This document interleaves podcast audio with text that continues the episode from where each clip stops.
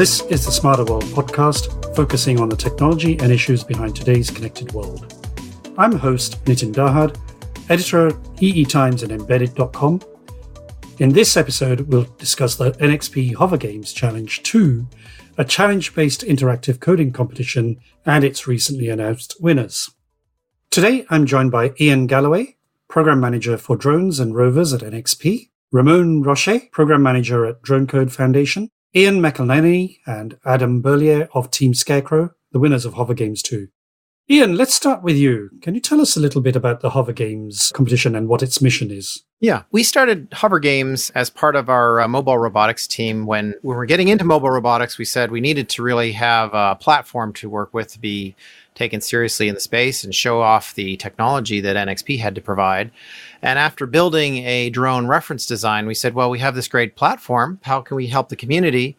And thought the best way would be to introduce it to everyone with the help of a competition and getting people more involved in coding in this type of environment. So, when did it actually start? We actually started the mobile robotics team almost four years ago now. It took about a year to build the platform and then took another year to start a first Hovers Games competition. Tell us a little bit more about HoverGames 1. Yeah, so HoverGames is designed in a way it's not a it's a drone competition but it's not racing, it's it's not that kind of thing. It's about the coding. It takes place all virtually. And so for HoverGames 1 we we wrap that in a nice societal uh, mission. And so HoverGames 1 was called Fight Fires with Flyers. And the idea was to use the drone and the software and the vehicle in any way possible to help a first responder. And we left it fairly open in terms of what the projects were in order to foster creativity with the participants. And what we did, we provided the hardware kit, the software ecosystem, and then a few additional interesting components that they could use, like a thermal sensor, uh, those sorts of things, a small camera, etc. And that was wildly successful. Lots of entries there. And then we're following it up. It's an ongoing thing. It's not a single competition. So the second is called Help Drones Help Others During Pandemics. We pivoted to make sure we uh, use the platform to allow people to think of creative ways to help others during pandemics. And that's much more than just sort of you know delivery and and, and that kind of uh, thing. Can you tell us a bit more about the qualifying criteria that participants had to meet? What we do for qualifying is that they do need to submit a proposal. So on the contest website, they basically submit a proposal, and if your proposal is accepted, then uh, you get a, a, steep discount on the hardware tools. And so we do have everyone from senior high school, university, professional engineers, and even just some hobbyists or people that came from other parts of industry.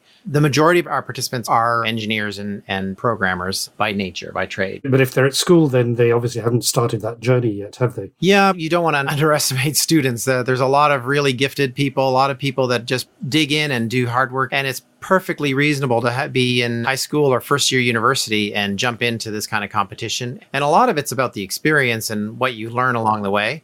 Many people starting with hover games are learning about these kinds of vehicles and the software ecosystem for the first time. And that's one of the big benefits of running hover games is we get more and more people interested in this field and working with the tools such as uh, px4 flight stack how long does a competition run for we're not strict competition to competition we have usually allowed one or two months of getting ready get your proposal in and then um, shipping out the uh, hardware the competitions usually run uh, in the order of s- six months. We like to give people lots of time to interact with us and um, really get a chance to work on their design and, and learn at the same time. What objectives are the contestants given? We encourage people to say, help drones, help others. And we gave a number of different example areas and then encourage people to think of other unique areas. So, of course, there's tackling the problem head on. I'm going to deliver a vaccine, I'm going to deliver medicine. But really, the idea is to make take advantage of the unique characteristics of what a drone could do, and some of the new hardware that's presented. So, in this particular hover games, we introduced some new hardware, which was a, a vision companion computer or mission computer, which allows then opening up doing things much more in terms of vision processing, a little bit of AI, and then making decisions based on that. So we see all kinds of interesting ways of using that in the winners and all the other uh, competition entries. So everything from detecting where there's large groups of people and generating heat maps so that you can choose not to go in that area, but also looking for code or a, a sign for help from grandmother lost in the woods, or even still helping first responders because the first responders are part of a pandemic response. Really quite interesting. And we do allow for the number of people that also want to do is a deep dive on a particular software or technology. And we allow that. It's very flexible that way. Ramon, can you tell us a bit about Drone Code? What is it? Hey, thanks for asking. So, the Drone Code Foundation hosts open source and open standard projects that are critical to the drone industry. We're a vendor neutral foundation for open drone projects, and we're part of the Linux Foundation. We work with developers, end users, and adopting vendors from around the world. The Drone Code Foundation manages the governance, uh, developer advocacy, runs the main events, and manages the community and planning around open drone projects such as the PX4 Autopilot, Pixhawk, MAVLink, and several other projects. The importance of solid governance is critical in any open source so, uh, software, and with hundreds of active contributors and thousands of active community members, keeping everyone on track in the community becomes a full time job uh, for several folks in our team. So, uh, we're really the home of the open source uh, drone community. What's the relationship between Drone Code and HoverGames? Well, NXP is a gold member of the Drone Code Foundation, and we're excited that NXP runs the HoverGames Coding Challenge. HoverGames is a great program that gets even more people participating in the PX4 Autopilot community and exposes them to the broader Code Foundation community and uh, actually the broader robotics ecosystem as well. A great example of that is the synergy between PX4 and the ROS teams that uh, is happening behind the scenes. Our audience might not be familiar with PX4 and ROS. Can you explain what they are? Oh yeah, for sure. So the PX4 Autopilot is the most widely used open source autopilot in the drone industry. It manages the vehicle dynamics in real time it's very powerful. Uh, think of it as the brains of the drone. It comes out of the box with all of the latest features that you would expect out of a drone into any 21. And best of all, it gets totally tested and has tons of safety features built in. Uh, hundreds of organizations depend on it daily. Um, we like to think of it, it's a 90% done solution and we don't make a product out of it. We expect companies to actually build their verticals on top of it and put their extra remaining 10% on top of it to build their products.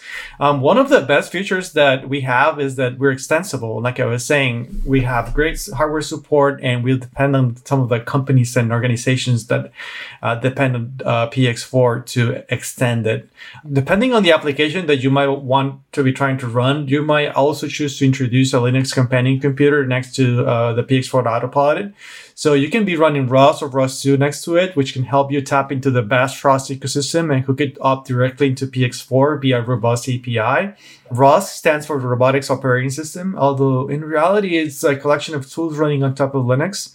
ROS is a powerful partner of the Code Foundation and our teams interface very closely. It sounds like there are a lot of entries. How many did you look at? We help guide and rank them before they go to our judges. So there's a lot of work done to go through these. And then, you know, it's not just one specific aspect. We judge on documentation, the video and photo that's done, code contribution, the inventiveness of the idea.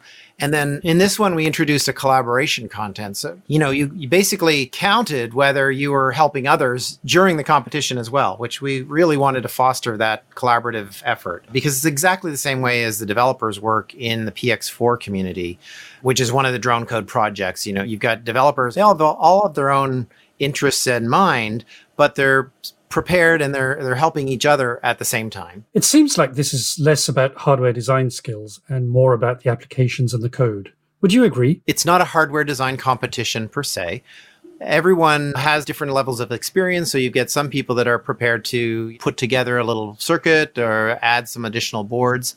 It's really one of the biggest advantages of of the whole drone code ecosystem and the and PX4 ecosystem because everything's open source, you know, commercially supported. People can jump in at any level they're interested in focusing on. You can do low level hardware drivers. You can do some kind of module, software module inside of the PX4 code on top of an operating system on a microcontroller, or you can work with offboard control on this Linux companion computer running Python or C or even OpenCV and, and ROS. So it's really, you've got so many different levels where you can spend your time uh, depending on what you're most interested in. I understand you were involved in judging the entries. Was there anything that stood out for you? In both of the HoverGames 1 and HoverGames 2, one of the things that I secretly, I don't know, get excited about is where there's solutions that are taking advantage of particularly low cost hardware it's a $500 solution instead of a $5,000 solution. There's some people that have done firefighting heat maps with a $1 thermal sensor and just leveraging the fact that the drone has the ability to you know, do a grid pattern back and forth. On this one, there were other farming type applications. It's kind of similar using a visual camera, with just the camera that's provided in the kit to help do some agricultural crop health monitoring. And what I get excited about that is that you're not using a super high expensive hyperspectral camera. You're not getting quite as good data, but you're getting enough to actually get a job done. And those ones do excite me, as well as just seeing the unique applications and things people don't normally think of, first of all, like researching bats. Just for the fact that they could control the drone. It was going to save scientists tons and tons of time on the ground trying to find these bats that they had radio tagged. And you don't think of drones being used for those applications, but it's a nice, simple application. Helps the scientists find the bats that they're trying to track. Just works out really nice. Now, the winners, I think, really were outstanding. And you know, this whole idea of helping farmers with the challenges they experienced during the pandemic is really quite spectacular. Have you seen any startups emerge from these competitions? The startups actually are more participating in it. Now, you've got either new people in a particular area, or they have a drone business already, or they've got new employees. So we know that there's a number of these participants that are also drone startup companies. And then the other thing that from purely an NXP point of view is if we walk into a new startup, you know, we've got all these things that can help you. You can actually point to examples that people have done already, how they may have already implemented this hardware.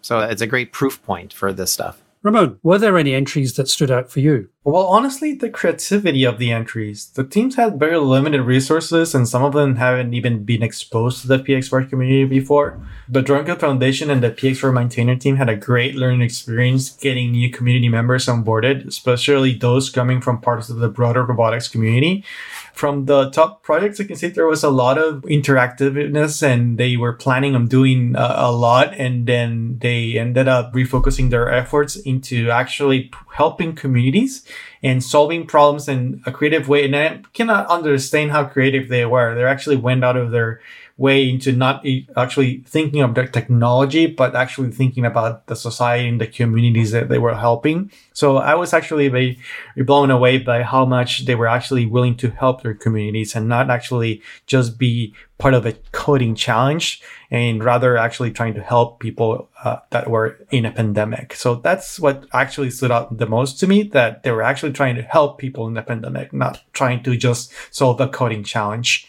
What's next for HoverGames then? We're planning HoverGames 3 now. The theme is not set, or we're not letting people know yet what this theme is. But I can tell you our biggest intention is to bring more and more machine learning and artificial intelligence into the space we saw with this this particular one, even though it wasn't the main focus was not on machine learning or artificial intelligence, we saw a lot of people gravitating towards that, and it's quite exciting. So you've got edge IoT, edge processing, and machine learning as all options here coming up in HoverGames three. And uh, we expect to have that launched in the summer here. How can people find out more about drone code? Definitely. So go to our website. It has all of the information you need to get started in our community. That's dronecode.org for the DroneCode Foundation and px4.io for the PX4 Autopilot.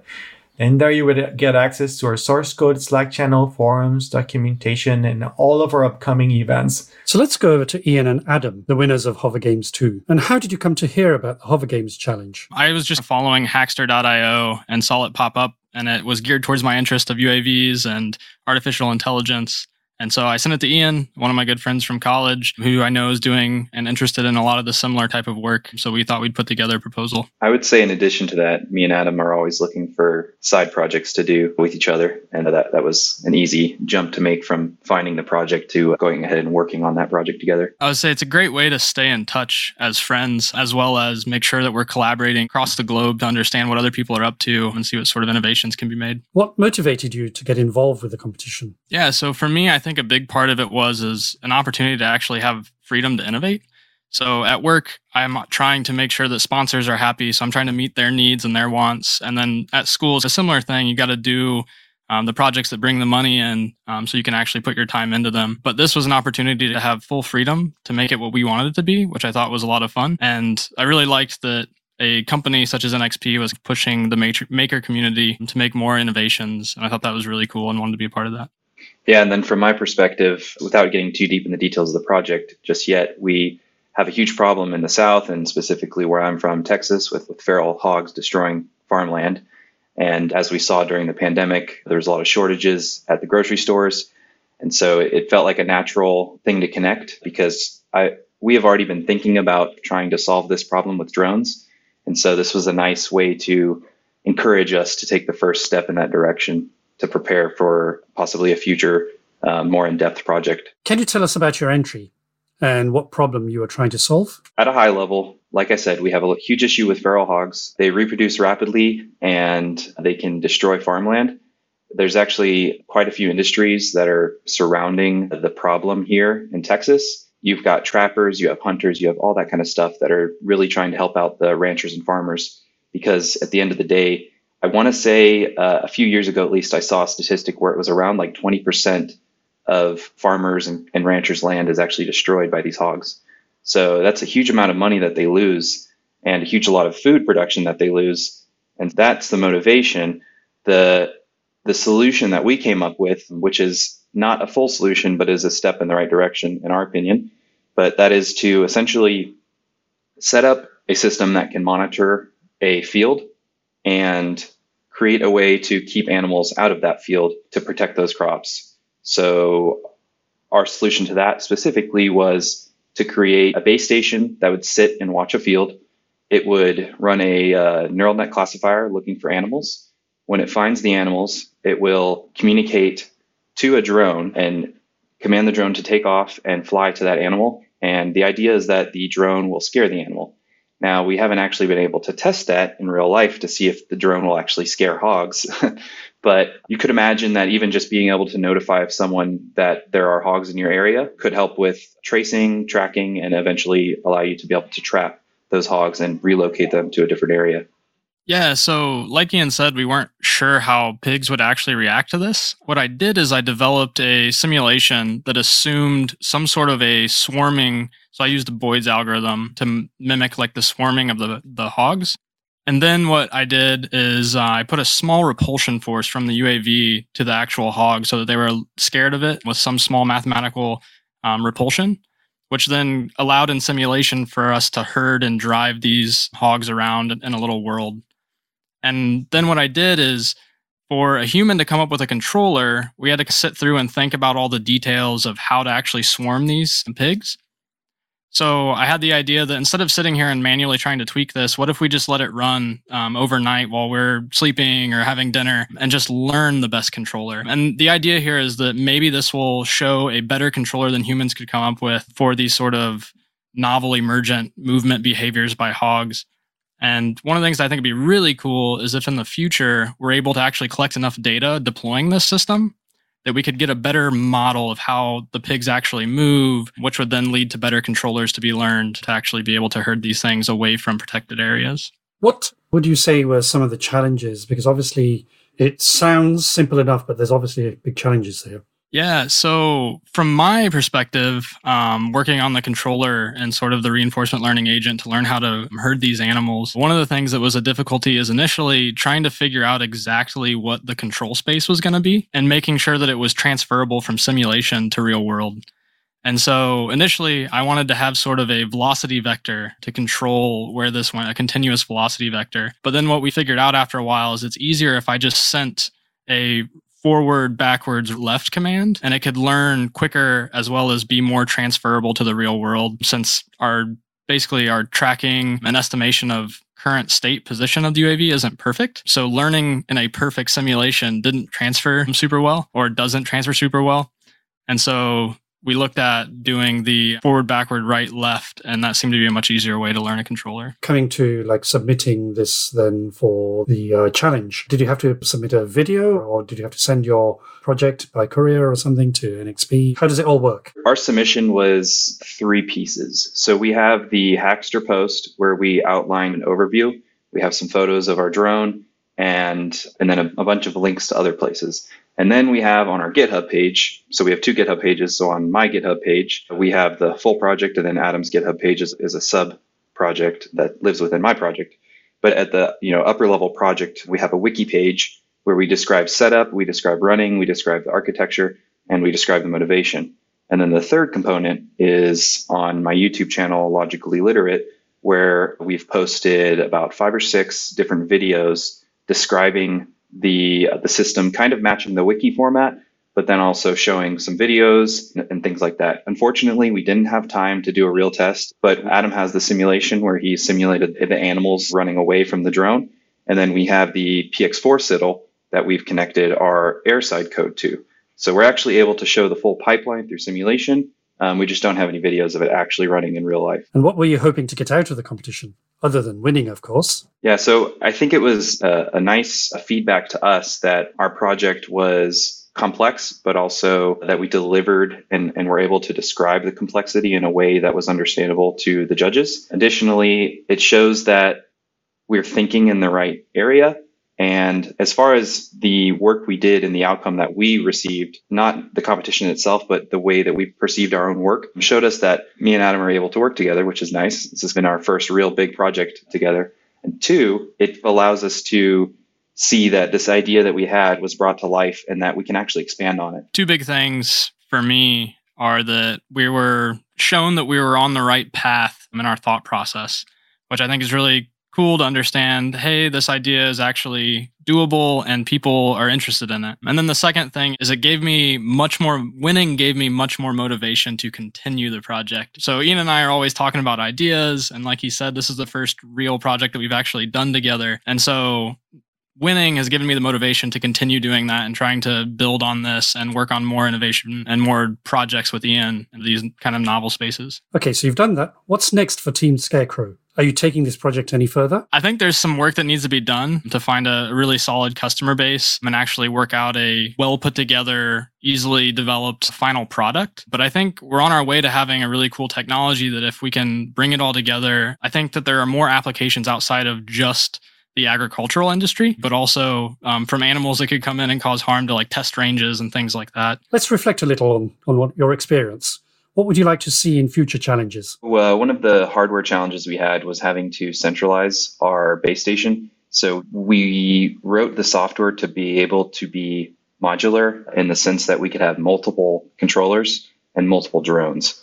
And that's important because if you're actually trying to cover farmland or ranch land, we're talking hundreds of acres.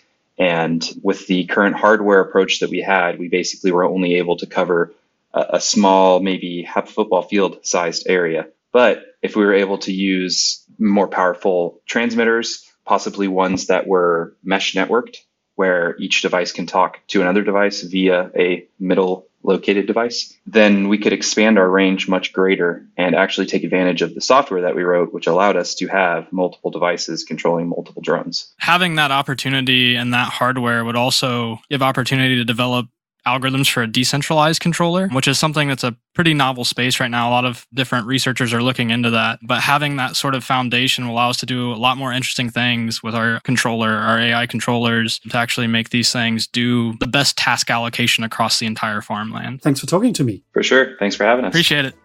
Thanks, everybody, for joining me. This has been the Smarter World podcast with me, Nitin Dahad. Thanks for listening and see you next time.